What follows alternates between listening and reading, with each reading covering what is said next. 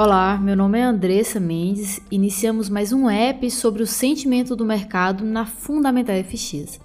E recapitulando o que aconteceu ontem, tivemos a reunião do Banco Central Europeu, que não foi muito emocionante e sem grandes mudanças significativas. Resumindo, o banco atendeu às expectativas. Aliás, o mercado já estava precificando a postura do BCE, que prometeu manter as taxas de juros em mínimos históricos em um futuro próximo.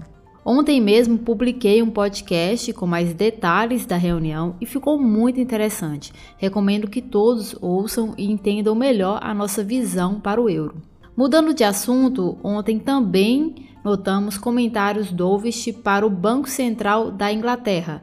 Aliás, para quem acompanhou nossos áudios no canal do Telegram, na semana passada falamos sobre a postura mais hawkish de dois membros do Banco Central. Mas agora temos mais dois membros sendo dovish.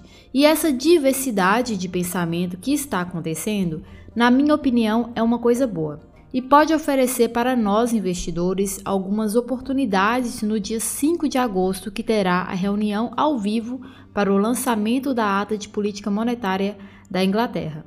E falando sobre o mercado em geral, o apetite pelo risco permanece bastante positivo, embora tanto as ações quanto os títulos tenham feito uma espécie de pausa para respirar após movimentos consideráveis no início da semana mas parece que tudo está bem otimista novamente para a maioria das classes de ativos.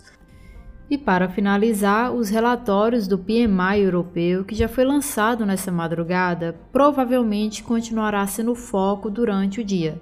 Espero ter ajudado, tenha uma ótima sexta-feira e até mais.